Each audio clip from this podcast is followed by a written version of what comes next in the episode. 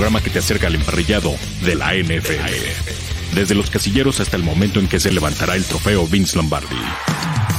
Todo, todo en el camino al Superdomingo. Camino al Superdomingo.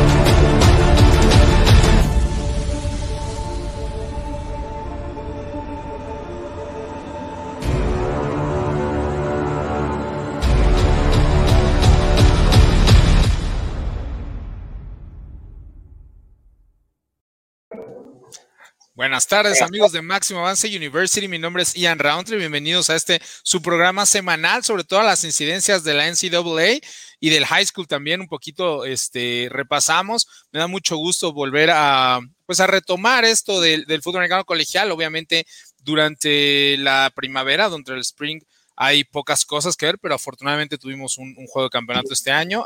Y eh, le quiero dar la bienvenida también a mis amigos. Gracias por acompañarme, como siempre. Coach Ismael Azuara, bienvenido.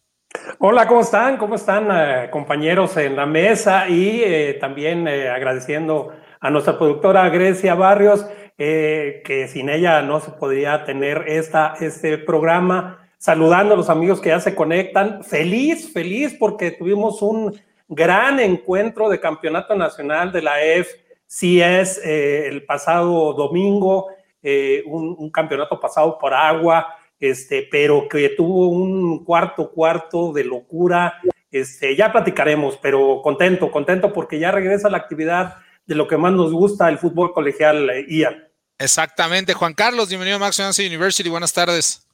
Buenas tardes, Ian, coach, toda la gente que ya se conecta por el programa. Bien lo decía el coach y bien lo decíamos desde el programa pasado. Es raro que tengamos un fútbol americano colegial de la NCAA a estas alturas del año lo tuvimos, lo, aprovechamos, pues ahora ya nos queda entrar de lleno en lo que será la, eh, en el previo, ¿no? De toda la temporada 2021 del NCAA, donde ya salieron algunos horarios de partidos impresionantes que van a ser muy llamativos, siempre desde la semana 1, creo que eso es parte de, de la diferencia que tiene el colegial a lo que puede ser la NFL. En la NFL al menos tienes juegos de preparación de pretemporada y demás. En la NCAA vas de lleno y en la semana 1 tienes un rival importante, como es el caso de Alabama-Miami. Semana 1 y desde ahí se puede quedar fuera uno de los dos de playoffs. Si bien lo dices, lo vamos a mencionar eh, un poco más adelante. Como mencionas, la, pues la configuración de las temporadas en NCAA es un poquito diferente y al no existir pretemporada, muchas veces los equipos prefieren no tomar rivales muy importantes las primeras semanas. Esto que vamos a platicar el día de hoy de, esos, de esos juegos que mencionaste, sí es raro. Este año vamos a tener muchísimos juegos impresionantes las semanas 1, 2 y 3, cuando en, históricamente eso no sucede. Decíamos, muchos equipos prefieren eh, tomar juegos muy fáciles para poder tomar nivel y después entrar de lleno a la temporada eh, con sus rivales de conferencia, que es lo que determina si realmente pueden o no acceder al College Football Playoff. Y como bien decías también, el coach Gracias a Grecia que se encuentra en los controles y a todas las personas que nos hacen favor de acompañarnos semana a semana. Eh, muy contentos, obviamente, de estar de nuevo eh, hablando de fútbol americano colegial y pues vámonos de lleno. Se llevó a cabo el domingo el juego por el FCS, ¿no? Que normalmente lo conocíamos antes como División 2 o División 1-2A, ¿no? Hay, hay varias, o se conocía de varias formas. Realmente FCS significa Football Championship Subdivision. La división 1 sería la FBS, que sería Football Bowl Subdivision, porque se juegan los tazones, ¿no? Pero bueno, esa es la FCS, lo que sería la división 1, 2A o, o 2, ¿no? Para nosotros, ¿no? Nada más les ponemos niveles 1, 2, 3, 4 y 5.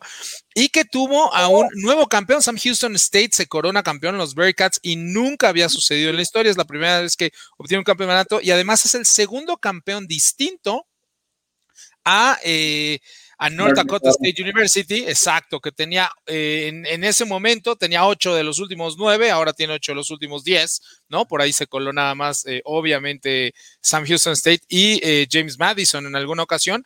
Pero bueno, vamos a empezar con un repaso general y si quieren, luego entramos a lo que más nos llamó la atención del juego.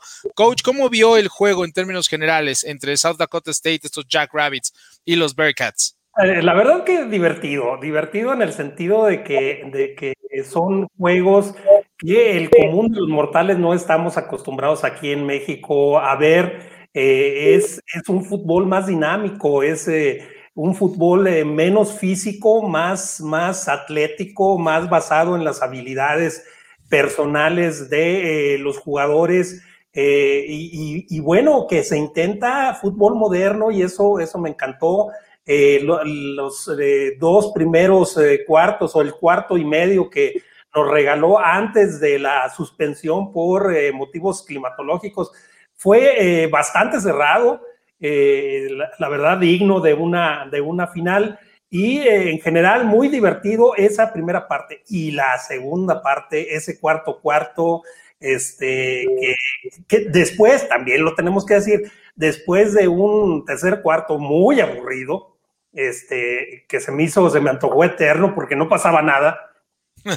un cuarto cuarto impresionante, emocionante y sobre todo, Ian, eh, Juan Carlos, amigos, que como yo no tenía ningún favorito, era disfrutar el juego eh, eh, por el deporte mismo. Entonces a mí me encantó, este, como bien dices, Sam Houston gana al final de, de, este, de este partido, de este encuentro, eh, pero en los últimos eh, cuatro minutos del partido hubo tres cambios de liderato en el, en el, este, en el encuentro. Entonces, la verdad que muy, muy divertido. Hay una, una eh, carrera de 85 yardas este, para ponerse arriba. los chicos de South Dakota State, etcétera. Hubo de todo, este, hasta rayos, centellas y, y lluvia en esta final de campeonato nacional.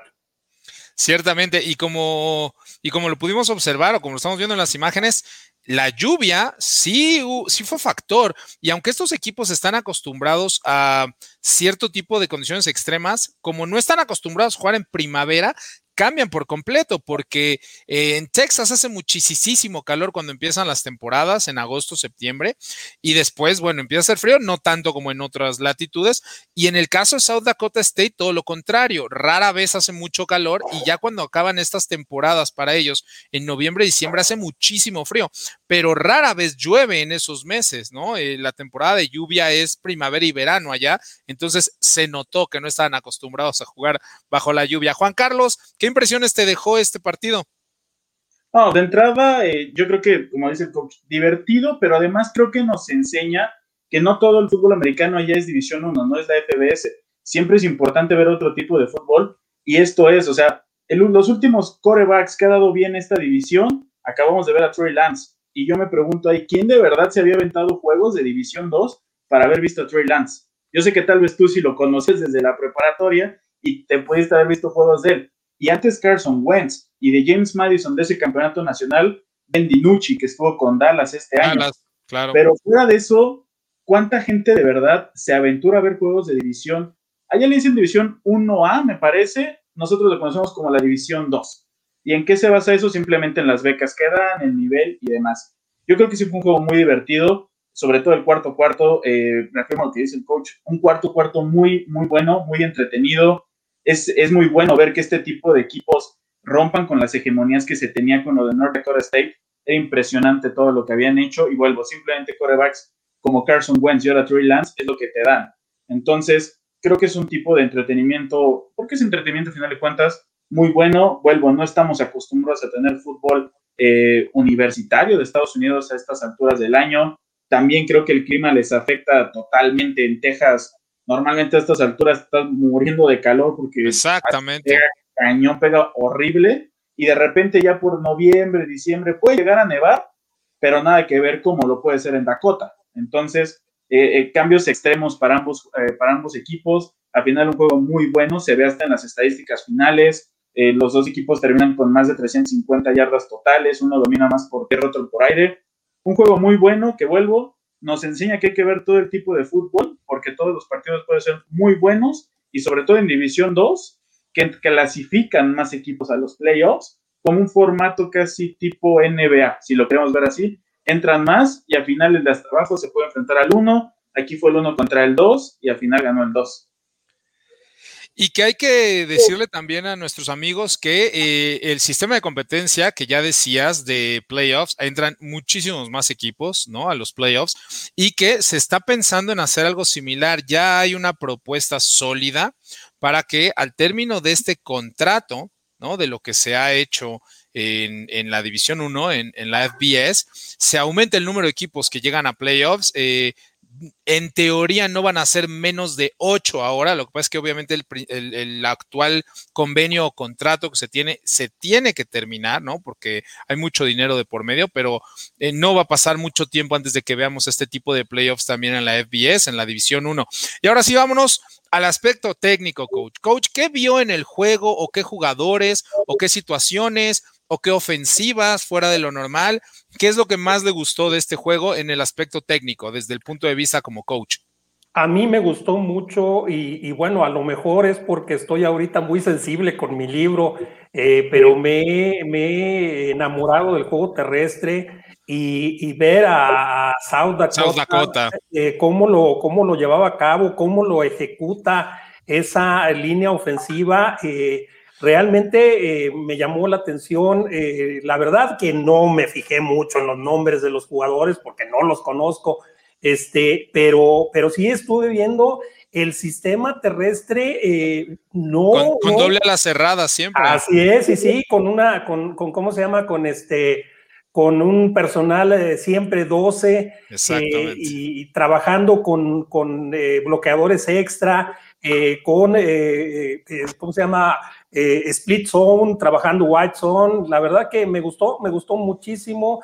Eh, es, ¿sabes qué, eh, Ian, amigos? Es que se ve en este tipo de categorías o de divisiones se ve mucho más los trabajos tácticos a nivel personal, porque no, vamos, no, no, sé cómo explicarlo, porque en División 1 y en la NFL no se diga, este, son tan buenos de los dos lados este, que, muchas veces se anulan.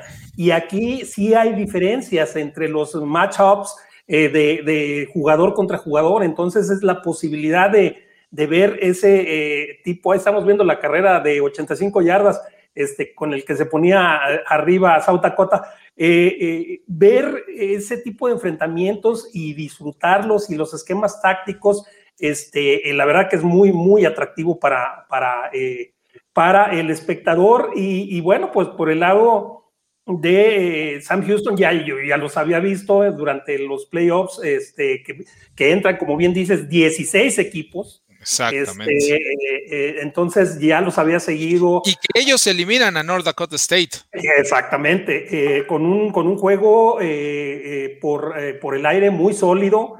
Eh, con una buena línea ofensiva en pass protection. Entonces, eh, pues la verdad que me gustó, me gustó mucho eh, porque fue contrastante el, juego terrestre de South Dakota y el, y el juego el juego aéreo de, de, Sam Houston. Fue, fue muy bueno. Para mí fue muy divertido. Sí, la verdad es que no decepcionó. hasta el último instante Tuvimos, eh, como bien mencionamos, jugadas grandes, jugadas que le dieron el marcador. Hubo tres volteretas al marcador en los últimos, mm, este, ¿qué? Tres minutos, cinco minutos, una faltando 16 segundos, que finalmente le da la victoria del campeonato nacional a los Breakouts de Sam Houston State. Y tú, Juan Carlos, cuéntame, ¿qué fue lo que más te llamó la atención del juego en sí?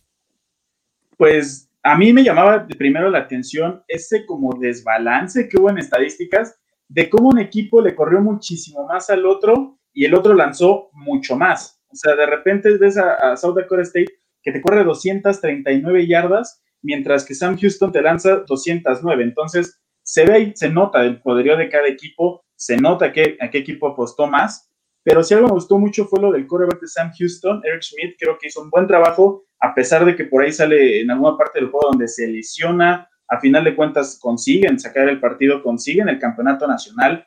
Y vuelvo, creo que es algo muy importante que estos equipos rompan hegemonías. Si le pudieron ganar a North Dakota State, ahora van y le ganan al otro equipo de Dakota. Creo que son los dos equipos que sin duda alguna dominan la División 2, División 1A, vuelvo. Es, eh, vaya, me quedo con eso, me quedo con esa alegría que se le ve a los jugadores de ser ese, no creo que tan caballo negro, porque por algo entraron en dos clasificados a los playoffs, pero el haber eliminado a North Dakota State te habla mucho del programa que eres, te habla muchísimo del potencial que puedes tener. Y si bien pierden jugadores y demás, no nos olvidemos que estas escuelas son luego las que sirven como trampolín para que los atletas regresen a División 1. Entonces, esto les puede ayudar bastante. No dudo que al rato veamos jugadores de aquí en División 1 o que al rato ya los podamos ver en NFL, porque es en lo que se fijan todos. Quedes campeón en División 1 o 2, llamas la atención. Por algo vuelvo, está Carson Wentz y Trey Lance en la NFL. Son jugadores que te llaman la atención, que pueden competir a un muy buen nivel, que si bien no es el uno, es de muy buen nivel y ganarle el campeonato. Bueno, de nuevo cuenta, ganarle a North Dakota State te habla muchísimo del nivel que tienes. Y ganarle al otro equipo de Dakota, que sí estaba en uno y con 8-1 también, de marca de la temporada, impresiona mucho. Un muy buen juego, juego un buen juego de Eric Smith, de, de Sam Houston, el coreback ¿Cómo le pegaron, eh? Le estuvieron pegando todo el partido, por eso en esa jugada hasta se ve que se cae solito la rodilla, pero al final de cuentas terminan sacando el juego. Terminan sacando el juego, son campeones nacionales y pues ahora prepararse porque si tienen temporada ahora en otoño, va a estar la carga de trabajo muy, muy pesada para ellos. Y la tienen que tener porque desafortunadamente parte del fútbol americano colegial, hay que, hay que hablarlo como es, eh, también es negocio y también estas universidades y sus logros deportivos. en la división claro, claro, claro. Y porque sus logros deportivos mantienen con vida a muchos otros eh, aspectos, no solo deportivos de las universidades. De ahí se paga a muchos profesores, de ahí se paga mucha infraestructura. Entonces, sí, sí la van a tener que tener, sí tienen que descansar el mayor número de horas posibles las siguientes semanas porque va a estar complicado. Y este, y sí, el caso más reciente del que mencionas, este Jabril Cox, jugador que, así como Trey Lance, viene en North Dakota State y se transfirió para su último año a LSU y fue capitán en LSU y fue una altísima ronda de draft, estando en LSU quizás menos de nueve meses, ocho meses. Eso significa que el talento y las capacidades físico-atléticas que ya poseía, pues las tenía desde que venía de North Dakota State. En el caso de Jabril Cox, y ya has mencionado también. que podemos ver hasta en la serie esta de Last Chance You en las que salieron y demás, que ya esté de básquetbol, cómo tienen problemas en División 1, bajan, juegan uno, un par de años en, hasta en los Junior College y, y la hacen en División 1. Que el talento lo tienen. Sí, generalmente eh, en, el caso de los Junior College los problemas son de índole académica y en, el caso de estos jugadores no es falta de talento, obviamente tienen muchísimo talento, es, eh, como Scouts nos dicen, la principal diferencia es la velocidad ¿no? Este, quizás no son jugadores de 4-3, 4-4 en las 40. Y, el, y después el tamaño, ¿no? Eh, quizás son jugadores de 6 pies, 6 pies 1, 6 pies 2, pero no de 6, 4, 6, 5, 6, 6. Pero el talento es el mismo. Básicamente ellos jugaban con todos los jugadores que vimos en, en División 1 en la preparatoria y, ganaban y competían. El problema es quizás no son tan grandes ni tan rápidos, pero eso es todo.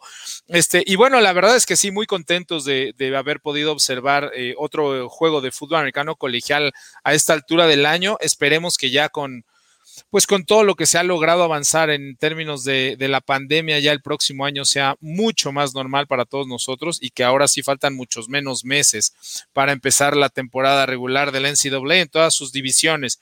Y por eso, la segunda parte de este juego y que vamos a empezar esta nueva, esta nueva serie de programas rumbo a la temporada del NCAA 2021 es que nos dimos a la tarea, nos abocamos al estudio de, eh, en este caso, los Longhorns de Texas, pero bueno, vamos a empezar a estudiar un par de, Spring Games cada semana esta semana empezamos con Texas. La verdad es que entre nosotros, entre el staff, había eh, pues gran eh, hambre, ¿no? De saber cómo se verían los Longhorns, ¿no? Gran curiosidad eh, tras la contratación. Ya muy tarde, hay que recordar que no fue un proceso rápido ni expedito el que se llevó para tomar a Steve Sarkisian y nombrarlo como nuevo head coach de los Texas eh, Longhorns. Y eh, ahora en esta nueva etapa, con él al frente después de su paso estas últimas dos temporadas tras los controles de la Universidad de Alabama del Crimson Tide, pues ver cómo se vería los, los Longhorns. Han perdido muchísimo talento en estas últimas semanas eh, perdón, en estas últimas temporadas. Eh, un trabajo que sí realizó Tom Herman fue de reclutamiento y tenía excelentes camadas de jugadores. No dudo que Sarkisian logre hacer lo mismo, pero la verdad es que este equipo en el papel, el que se va a presentar en el 2021, no es tan talentoso como el del 2020 y el 2019. Perdieron a muchos titulares, a muchos jugadores. Pero bueno, tuvimos la oportunidad de ver el juego de, de Texas del Spring Game y empecemos igualito. Coach, en términos generales, ¿qué opinión le deja el programa de Texas? ¿Dónde está parado? qué pudo observar, qué le gustó, qué no le gustó de esta nueva era eh, del coach Steve Sarkisian con los Longhorns. Pues la verdad eh, es un típico scrimmage de primavera, no hay mucho, mucho que analizar, pero, pero yo pienso que eh, un, un, coach ganador, un coach campeón nacional como coordinador ofensivo en su etapa previa con Alabama, viene a, renovar, a darle eh, un aire nuevo a esta, a esta franquicia, a esta franquicia, a este equipo que, eh, bueno, pues eh, con Tom Herman apenas ganó 32 juegos en cuatro años, muy pocos juegos para, una, para un, programa del tamaño de, la Universidad de Texas en Austin. Creo que la llegada del coach Sarkisian va a ser muy, muy provechosa para este, para este programa. A mí eh, me gustó, sobre todo me llamó la atención por ahí el, el gol de campo de 63 yardas por ahí que, que conectaron. Dicker. Sí, sí, sí, eh, me, la verdad que impresionante. Eh, me escucho, tuve la oportunidad de ver el juego en repetición, ¿verdad? Pero este, cómo estaban emocionados los, los comentaristas allá en Estados Unidos por ese, por ese eh, intento eh, bueno del, gol de campo. Y en general me gusta, hay, hay varias interrogantes que ahorita vamos a platicar. Eh, como bien dices, mucho talento se les fue a la NFL, Brennan Eagles, Tariq Black, Samuel Cosme. Claro. sí, sí, sí. Este, eh, los, los eh, ¿cómo se llama? Los safeties. Eh, Joseph Osai. Así es, este muchacho Jalen Green que, se fue a Mississippi State, etcétera. Entonces, ahorita, bueno, sí, eso, pero yo creo que, que si, si alguien puede levantar este programa de tanta tradición es Arquisia y bueno, pues estaremos, estaremos muy atentos a cómo lo hace. Ciertamente, y y además, eh, como, como usted menciona, el juego era difícil de evaluar porque obviamente es unos contra otros del mismo equipo, ¿no? Eh, hay, hay, poco tacleo, ¿no? Eh, algunos jugadores participaron con el jersey negro, que en México es lo que nosotros conocemos como el jersey rojo, ¿no? Ese no lo toques, ¿no? No le peguen, ¿no? Ya sea por lesión o porque es el quarterback. y me parece que vimos ciertos flashazos de lo que puede llegar a ser, primero, la ofensiva y la defensiva de los Longhorns y segundo, los jugadores. ¿Qué jugadores empiezan a levantar la mano para decir eh, yo soy aquel que va a llenar el hueco o que va a ocupar los zapatos de determinadas estrellas? Juan Carlos, ¿tú qué opinión tienes de este, de este Spring Game de los Longhorns de Texas? Pues de entrada creo que el trabajo más difícil, si bien no es un coreback que llegue con muchas estrellas a la NFL, sí va a ser difícil llenar el, hueco de Sam Ellinger. Creo que Casey Thompson se lo tomó tan en serio que tomó su número era de, de Ellinger, lo tomó luego, luego el 11, pasó del 8 al 11, pero también tienen ahí un coreback muy bueno en Hudson Card, afortunadamente para ellos es apenas freshman y redshirt, entonces creo que con todo esto que dices de Steve Sarkisian, de que fue una contratación apresurada, creo que para su buena suerte es eso, justamente apenas un freshman, lo puede trabajar en sus otros tres años, le das este a, a Casey Thompson para que juegue, si no me equivoco, me parece que va a ser su tercer, cuarto año de Thompson, creo que el cuarto, entonces va a ser one and go prácticamente para él. Se vio muy bien Thompson en el juego del Alamo Bowl todavía la temporada pasada, pero bueno, ahí le pasaron por encima a Colorado. creo que es un equipo de Texas que ya tiene que levantar. Lo veo muy complicado porque creo que la conferencia va a ser para Oklahoma o para Iowa State. Iowa State regresa con sus dos grandes figuras en Bruce Hall y Brock Purdy, entonces les complica bastante.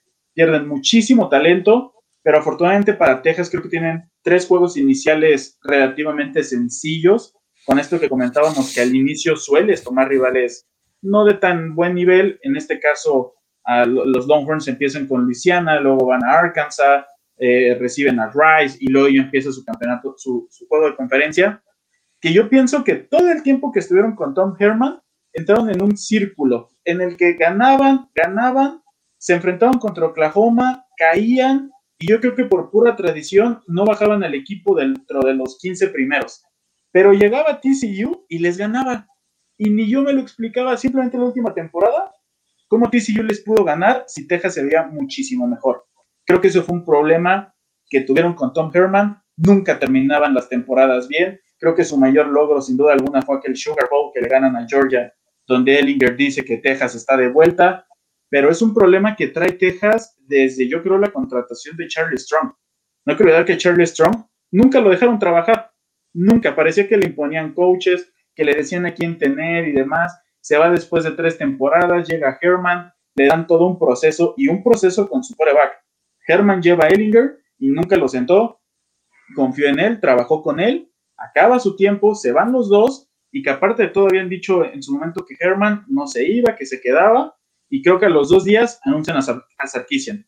Creo que es una muy buena contratación, es un equipo que ya tiene que levantar, lo veo muy complicado este año por esta situación de, de lo de Sarkisian, que sí fue un poco apresurado, por la situación de que Iowa State vuelve, regresa con sus dos grandes figuras. Y qué decir de Spencer Rattler, que creo que sigue sin convencer todavía el 100% en Oklahoma, pero es un quarterback que tiene muchísimo talento, que sin duda alguna va a salir en el próximo draft. Y yo creo que la clave para Texas es sí darle este año a Thompson, pero empezar a preparar a Hudson Card. Creo que en él tienen un muy buen talento que les puede dar muchísimo en sus siguientes tres años. Bueno, claro, y desde luego la gran esperanza eh, está puesta en el reclutamiento de Kuhn Ewers, ¿no? Este jugador all world le dicen, ¿no? Pero bueno, obviamente el American cinco estrellas que, disculpen, que se ha comprometido hasta el momento verbalmente con Ohio State, pero que Texas está fuerte tras de él. Lo siento. Y desde luego, porque lo tenemos que empezar a hablar pensando en, en la era Sarkisian, en el reclutamiento de Arch Manning, en el cual también son eh, uno de los equipos favoritos, digamos, para obtener sus servicios. Exactamente, entonces, este, sí, eh, Hudson Card, sí, Casey Thompson, pero desde luego eh, creo que el futuro es lo que se ve más brillante, además de que obviamente le van a dar tiempo a Sarkisian de poder desarrollar algo. Y coach, ahora sí entrando en lo técnico, en lo específico, ¿Qué vio de la ofensiva o de la defensiva? ¿Qué vio de los esquemas? ¿Qué vio de la actitud? ¿Qué le parece? ¿Cómo van a afrontar la temporada estos Longhorns rumbo al 2021? Bueno, pues eh, como sabemos eh, y conocemos el, tipo de ofensiva que maneja Sarkisian, que la manejó en Alabama, es una, una ofensiva eh, basada en, la opción, en el, en el, ¿cómo se llama? En el bloqueo eh, eh, muchas veces eh, para imponer el físico, que eso lo tenía en, la, en el programa de Alabama y que tendrá que reclutar, como dices, mucho talento para seguir llevando a cabo ese tipo de fútbol físico y de imponer al rival, pero también se, se, nota en el desarrollo de jugadas eh, tipo opción, de RPO, de, eh, eh, ¿cómo se llama? de zona, zona terrestre. es una, mezcla muy interesante la que maneja Sarkisian y yo creo que por el lado ofensivo ya está, está más que probado la posibilidad que tienen estos, estos bueno, el potencial que tienen estos, estos Longhorns. A mí me llama la atención también eh, por el lado del nuevo coordinador defensivo. Si bien es cierto, van a estrenar. Pete Así es, van a estrenar una, una ofensiva. Eh, también van a estrenar una defensiva y, se les fueron varios jugadores importantes.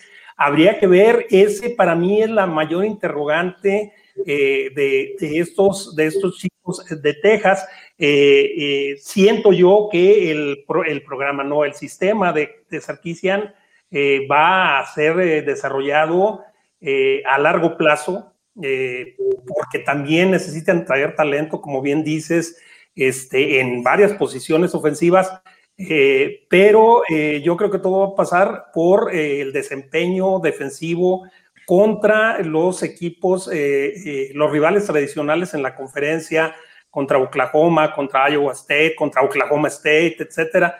La que va a ser la diferencia entre si estos chicos de, de Texas son competitivos dentro de su conferencia y, pueden levantar la mano eh, para un posible título o, de plano este año se la pasan como eh, testigos de, presenciales pues en la competencia y eh, ya los estaremos viendo en próximas temporadas porque yo estoy seguro que el, techo de Sarkisian es, es muy alto y él no se va a conformar con nada menos que el título de la conferencia. Sí, obviamente las expectativas, no solo, no solo la del techo de Sarkisian, sino las expectativas son altas. Siempre que formas parte del programa de Texas, pues obviamente la gente espera campeonatos nacionales. Y qué bueno que mencionó la contratación de Pete Katowski, este corredor ofensivo que ha sido muy exitoso, joven, joven dentro de los rankings del college football, eh, y donde realmente se dio a conocer es con la Universidad de Washington, con los Huskies, donde tuvo algunas de las mejores eh, defensivas de la nación. Y creo que dentro de los puntos fuertes que hereda en esta defensiva son los defensivos profundos, ¿no? Este, no solo Chris Adimora, es que exactamente está en pantalla en estos momentos, es el número uno que fue un recluta cuatro estrellas alto, quizás en algunos portales cinco, y, creo que por ahí no va a tener tan complicado el trabajo, ¿no? En cuanto a la defensiva profunda, creo que el principal problema que va a enfrentar Texas para este año es la falta de profundidad o de desarrollo en las primeras semanas de la temporada de ambas líneas. Creo que perdieron a muchos jugadores, tanto en la línea defensiva como en la línea ofensiva de gran nivel, y a eso le aunamos que es un año particularmente fuerte, ya lo mencionó también Juan Carlos, particularmente fuerte en el Big 12. Normalmente son eh, Texas y Oklahoma los únicos contendientes, pero creo que Iowa State este año va a dar de qué hablar y, ciertos equipos que, bueno, ciertamente vienen en ascenso, como el caso también de, de Iowa State o de Oklahoma State. Y creo que eso le va a hacer un poquito más difícil las cosas a Steve Sarkisian en este primer año y que específicamente las líneas le va a costar trabajo. Juan Carlos, ¿tú qué pudiste observar de, los Longhorns rumbo este 2021? Oh, mira, eh, eh, lo que decíamos, yo creo que la conferencia va a seguir siendo dominada por Oklahoma. Ciertamente. El no olvidar que apenas va a ser su quinta temporada con un juego de campeonato. Oklahoma ha ganado todos y cada uno ha sido contra un rival diferente. El primero lo inauguran ganándole a TCU, luego a Texas, luego a Baylor y ahora a Iowa State. Creo que es una, es una conferencia que sin duda alguna va a seguir siendo Oklahoma hasta que Oklahoma se canse de reclutar, pero creo que la crítica para Texas puede ser la misma que en su momento le hizo Urban Meyer a Gary Peterson. ¿Por qué no pones una reja en Texas y dejas que todos los demás programas vengan a reclutar a tu estado? Yo creo que eso va a ser algo que va a tener que ser Steve Sarkisian no lo supo hacer Gary Peterson, lo va a tener que hacer él. Alguien va a tener que volver a tomar el control en Texas, porque yo creo que Texas y Miami son los dos programas gigantes que están dormidos. Penn State, si bien tuvo una mala temporada, fue una mala después de cuántos años, pero Texas y Miami son los gigantes dormidos. Son los que tienen que levantar, son los que mayor presupuesto tienen. Lo podemos ver simplemente en la renovación que le acaban de dar al estadio que está yo creo que está curioso si le podemos decir cómo le dan la forma del cuerno largo ahí a la tribuna donde antes estaba la, pantalla, y ahora la hacen hasta más grande. Un estadio que cada 15 días que juegan meten más de 100 mil personas, que yo todavía me sigo preguntando de dónde sale tanta gente si Austin no es tan grande, pero lo llenan. Es un equipo que tiene muchísimo apoyo, un equipo de los de mayor tradición en Estados Unidos y yo me atrevería de los que tienen mayor afición aquí en México. Yo creo que junto a Oklahoma, Texas AM, Alabama, esos equipos, es un equipo muy importante, tiene que levantar ya, si pierden muchísimo talento simplemente con Sam Cosme en la línea ofensiva, Kaiden Stearns en la, defensiva profunda, en, la, en las líneas, que es lo que Joseph Pierden a Joseph Ofai, eh, Taquan Graham, Brendan Eagles, pierden a Ellinger, que esa va a ser la diferencia. La ofensiva de Tom Herman lanzaba muchísimo, pero muchísimo casi no le dabas oportunidad de desarrollar corredores. sí llegaron a desarrollar uno por ahí, eh, tal vez Malcolm Brown, tal vez por ahí, y creo que eso fue más porque le tocó el cambio de Charlie Strong a Tom Herman. Y Charlie Strong fue el que en su momento desarrolló a Malcolm Brown y ya le toca a Herman. Entonces, eh, creo que es muy complicado, es un año difícil. Eh, creo que sí va a ser un año en el que Texas solamente vea lo que hacen los demás equipos, vean cómo Oklahoma y Iowa State se vuelven a pelear la conferencia, porque no tienen mucho con qué competir este año. Ojalá le sirva a Casey Thompson para que pueda agarrar oportunidad en FL, porque yo viendo sus redes sociales, es un jugador que está preparando muchísimo, ha crecido muchísimo físicamente, diario está entrenando fuera de la universidad, diario. Entonces, ojalá tenga una muy buena temporada él, pero creo que como tal el equipo, nada más le va a tocar ver cómo se pelea en la conferencia y por ahí volverse a meter, yo creo que al Alamo Bowl, que es el mejor bowl, creo yo, fuera del New Year Six. Exacto, segundo nivel. exactamente, creo que, creo que le va a tocar otra vez una temporada de siete, ocho, quizás nueve ganados, que no es óptimo, pero, pero creo que la competencia es fuerte. Creo que sí no tienen en este momento la profundidad y el desarrollo en las líneas para, para hacerle frente a los Oklahoma, que además en el papel, esta es la temporada donde Oklahoma pudiera decir algo en el campeonato nacional. Yo no dudo que se metan a los playoffs, no dudo que puedan terminar invictos la temporada dentro del Big 12. Y eh, entonces, si a eso le aunas que Oklahoma siempre viene fuerte, pero especialmente este año en el papel viene aún más fuerte, pues es un problema. Y que eh, el resurgimiento de Iowa State, ¿no? Después de muchísimos años, ¿no? De la época de, de los 60, ¿no? Que Iowa State más o menos daba de qué hablar y peleaba, bueno, ahora está relativamente bien, ¿no? Con, Matt Campbell y que en cualquier fin de semana le puede ganar a cualquiera. Creo que sí, Texas tendrá por ahí varias derrotas. Ajá. Oklahoma tiene que aprovechar justamente lo que decíamos al inicio del programa. Semana uno se enfrenta a Alabama en Miami. Si llega a perder a Alabama, la tiene complicada para playoffs. Y el importante, que si Oklahoma se va invicto, es el que es ese mismo día más tarde, Georgia Clemson si Clemson le llega a ganar a Georgia de una manera importante y Oklahoma se va invicto, podría ocupar el lugar que le podrían dar a Oklahoma si entraran dos de la SEC. Sí, ya, sí, si esas combinaciones se dan, sí, Oklahoma podría ser el primer rankeado en, en, los playoffs, bueno, al menos en las primeras votaciones. Yo veo difícil que esas combinaciones sucedan, ¿no? No imposible, pero, pero veo difícil que Miami le gane a, Alabama y que Clemson le gane a Georgia, pero bueno, podría ser. Pero definitivamente tengo Oklahoma como uno de los cuatro contendientes. Tuvimos un programa ya hace varios meses donde cada quien dio sus cuatro candidatos y yo al que tengo afuera o al que dejé afuera este año es Ohio State. Eh, creo que Oklahoma, Georgia, Alabama y, y, Clemson se meten este año y no Ohio State. Pero bueno, este, vamos a ver si hay algunas preguntas aquí de nuestros, de nuestros amigos aficionados, paciencia en lo que manejo esto. Muchas gracias. Indira Guzmán, buenas tardes, llegando a la mejor visión deportiva. Gracias por el enorme trabajo atrás de cada programa. Muchísimas gracias a ti, Indira, por tu apoyo y por estar aquí con nosotros cada semana. Mm, mm, mm. A ver si. saludos desde Mexicali, Mauricio Ortega González. Pues Mauricio, un gran saludo desde Mexicali, perdón, no, para Mexicali, esperamos tenerte con nosotros más seguido. Qué bueno que te tomas el tiempo de, de escucharnos. Oh, veamos si hay algún otro mensaje por aquí. Francisco Daniel Manjarres. Saludos amigos, muchas gracias al coach Manja.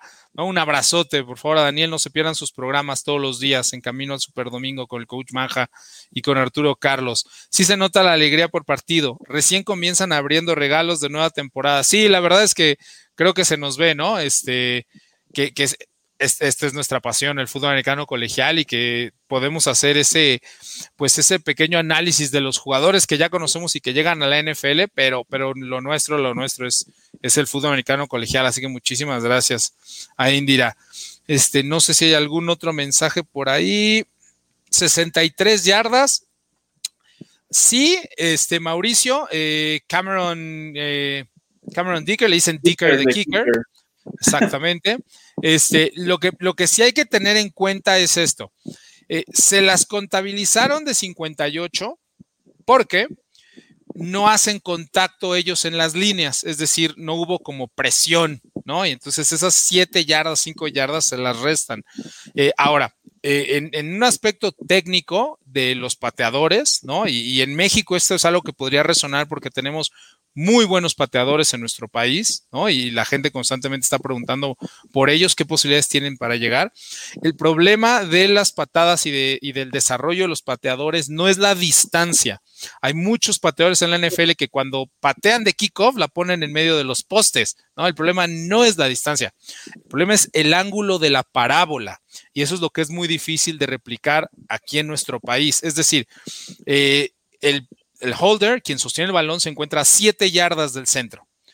Y eh, los jugadores que están en la línea miden 6 pues, pies 5, 6 pies 4, que es alrededor de 1,95, ¿no? Alzan los brazos, que les miden 33 pulgadas, ¿no? Entonces ya estamos hablando de 2 metros 10 y saltan 30 pulgadas, ¿no? Entonces estamos hablando de que pues, están como, o sea, 2 metros 50, casi 3 metros. Entonces el problema no es llegarlas. En México hay muchísimos pateadores que pueden llegar goles de campo de 63 yardas. El problema es que ese balón se tiene que elevar, exacto, se tiene que elevar a 4 metros en 7 yardas, ¿no? O sea, en 6 metros con 40 centímetros, ¿no? Este, y tener la fuerza suficiente de además llegar a esas 63 yardas. Eso es lo que en México es muy complicado. Eh, yo me atrevo a pensar que hay por ahí un par de pateadores mexicanos que podrían tener una oportunidad de hacer tryouts en ligas profesionales. Obviamente hay pateadores en la liga canadiense, mexicanos, ¿no?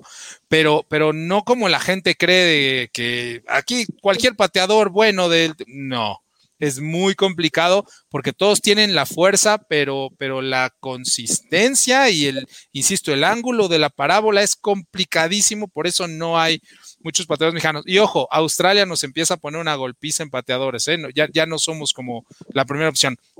Dice, la velocidad del juego va en aumento conforme aumenta el nivel de categoría. Efectivamente, ¿no? Para el coach Manjarres. Y este, y sí, este, sí hay ciertas diferencias en velocidad entre División 1 o FBS y División 1A, eh, ¿no? 1-2A, lo que acabamos de ver, el FCS. Este, en cuanto a las velocidades y eso se ve al final de la temporada. Los jugadores que son invitados al combine, de esas que sí son pocos, pero bueno, que sí son invitados, este, no tienen los tiempos que, a veces ponen los de División 1, que además por eso son reclutados a División 1 en primera instancia, no, no nada más por, porque les caen bien, ¿no?